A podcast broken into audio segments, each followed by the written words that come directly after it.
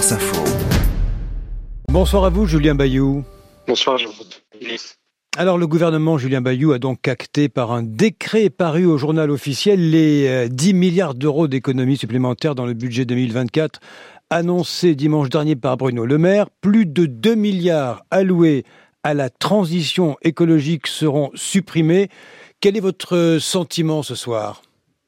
Là, moi, j'ai un sentiment d'immense, immense colère, de, de, frustration énorme. Euh, écoutez, c'est une arnaque en fait, en vérité, ce gouvernement. Si vous vous souvenez, en, en avril 2022, Emmanuel Macron avait déclaré mon quinquennat sera écologique ou ne sera pas.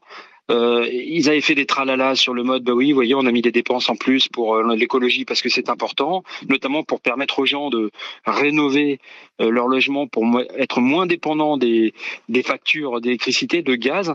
Et finalement, ils rabotent, enfin, c'est pareil, c'est pas un rabot, c'est 2 milliards en moins pour, pour justement être moins dépendant de sa facture le, budget, euh, il a été adopté il y a 50 jours. Donc moi, j'y vois très clairement une, une, folie en vérité. C'est-à-dire que soit ils euh, ont fait des, des, prévisions complètement à côté de la mmh. plaque, et ils doivent les revoir, mais dans ce cas-là, euh, on passe par un projet de loi de finances rectificative, ça passe devant le Parlement, soit ils avaient tout simplement prévu de faire ça, c'est-à-dire d'annoncer des tonnes et des tonnes de recrutement pour l'éducation nationale, parce que d'après le ministre de l'Éducation nationale de l'époque, Gabriel Attal, c'était très important, et même quand il est devenu Premier ministre, eh bien, il emmenait l'éducation nationale à Matignon.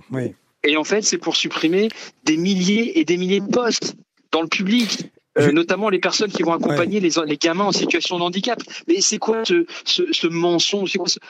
Comment on peut prendre à ce point les gens pour des, idiots Vous voyez, parce que d'habitude, on annonce quelque chose, on le fait pas, on n'est pas tout à fait sur le même sur la même promesse, mais là c'est l'inverse, c'est complètement l'inverse. Non seulement il n'emmène pas l'éducation nationale à Matignon, hmm. mais dès qu'il arrive à Matignon, il raye des postes, il raye des postes. Il avait promis un prof par classe, dans le troisième, rue Béranger, on n'a pas les preuves. Et c'est partout pareil. Julien Bayou, l'argument est de dire euh, tous les ministères sont mis à contribution. Il y a écologie, école, enseignement supérieur, justice, défense, cohésion des territoires, aide publique au développement. Bref, les caisses sont vides. Qu'est-ce qu'on fait quand les caisses sont vides? C'est ça le problème eh on augmente les impôts pour les plus riches. Mais il n'y aura pas de hausse On nous dit, on nous dit il y a 10 milliards d'euros à trouver, c'est précisément les profits d'EDF.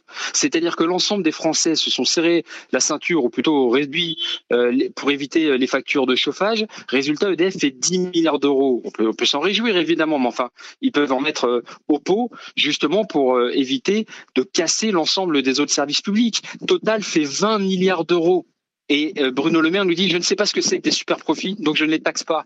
Les cinq plus grandes banques françaises font 25 milliards d'euros de profits. Elles les font sur qui? Elles les font sur qui ces profits? Sur les détaillants, sur les agios, évidemment, sur les, sur les crédits, sur les prêts, et pour certaines, BNP et Société Générale, via des techniques d'optimisation fiscale qui sont en fait de l'évasion fiscale. C'est ça la réalité, et ce gouvernement refuse de faire payer les plus riches. C'est ça la réalité. Et il y a 50 jours, la situation était la même. Donc moi, je ne veux pas qu'on me dise que parce que la situation en Ukraine, ceci, cela, ça fait deux ans.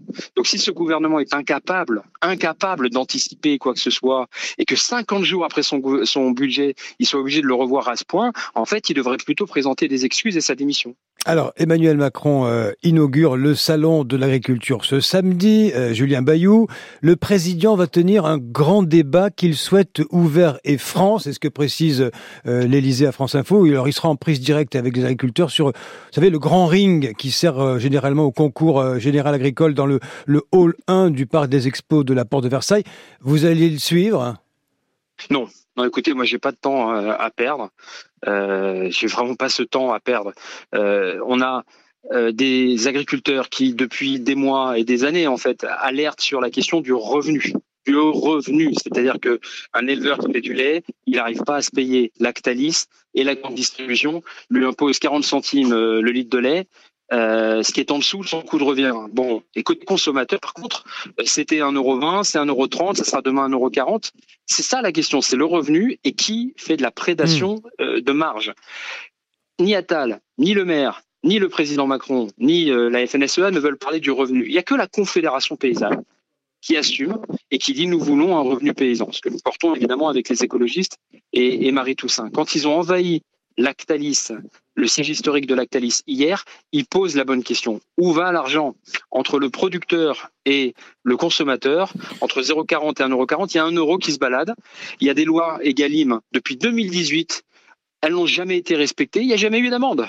En fait, euh, euh, depuis six ans, ce gouvernement se moque du monde, aussi bien des agriculteurs que des consommateurs. Alors, le petit spectacle d'Emmanuel Macron, euh, comme il sait faire, comme il a fait le grand débat, puis la convention citoyenne, puis les rencontres de Saint-Denis, ceci, cela, on n'a plus le temps. Enfin, je veux dire, on parle de, de, de, de, vingtaines de fermes qui meurent par jour en moyenne depuis 2010.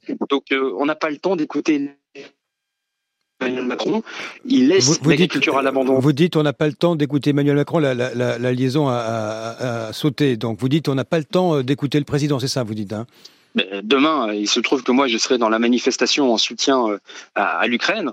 Euh, c'est les deux ans de, pardon, samedi, c'est les deux ans de l'invasion russe. Je porte une résolution pour que il y ait des avoirs, des centaines de milliards d'euros qui sont gelés en Europe. Je souhaite qu'ils soient confisqués et affectés pour de bon euh, à l'Ukraine, au soutien militaire, à la reconstruction écologique. Et c'est vrai que entendre encore Emmanuel Macron faire, faire son spectacle, faire son show, comme il l'a fait euh, en septembre à Saint-Denis, comme il l'avait fait avec le Conseil national de la refondation, pour que à chaque fois ça ne débouche sur rien, si ce n'est nous faire perdre du temps, c'est vraiment. Vous voyez, il nous dit l'agriculture est une priorité. Eh bien, il y a des suppressions de postes dans le ministère de l'Agriculture avec ce nouveau décret. Merci à vous en tous les cas. Merci euh, Julien Bayou, je rappelle, un député euh, Europe Écologie Les Verts de Paris, d'avoir répondu euh, à nos questions dans le 18-20 France Info.